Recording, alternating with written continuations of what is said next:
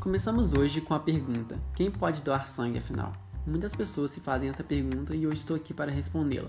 Segundo a OMS, é necessário cumprir alguns requisitos para você poder doar sangue. O principal requisito era estar bem de saúde e ter entre 18 e 69 anos. Mas Gustavo, eu tenho apenas 16 anos, como faço? Nesse caso, jovens a partir dos 16 já podem doar caso tenha autorização do responsável. Lembre-se disso. Um fato muito legal que tenho certeza que você não sabia é que você não precisa estar em jejum igual você fica para fazer, realizar exames rotineiros. Bem legal, né? Você também precisa ter dormido pelo menos 6 horas nas últimas 24 horas.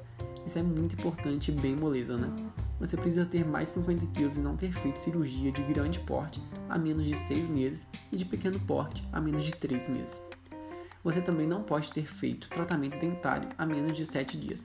Para as mamães de primeira viagem, vocês não podem doar ou estarem amamentando, devendo esperar a criança completar 12 meses de vida. Não estar gripado ou ter tido febre nos últimos 7 dias também é crucial. Não ter diabetes, cardiopatia e nem ter contraído hepatite após os 11 anos de idade. Caso tenha tomado vacina contra gripe, deve-se aguardar 48 horas. As demais vacinas com bactéria, vírus vivo, por exemplo, sarampo e febre amarela, deve-se aguardar 4 semanas.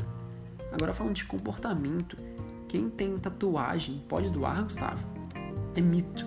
Quem tem tatuagem pode doar sangue, só precisa aguardar o prazo de um ano após o procedimento. E o mesmo vale para piercing. Gustavo, quem doa sangue emagrece? É mito. Muitas pessoas acham que isso de fato ajuda, mas não passa de fake news e também não engorda. E por hoje é só, pessoal. Espero que tenham gostado da nossa conversa. Até a próxima. Um abraço da equipe Mais Vermelho. E lembrando, doe sangue, doe vida.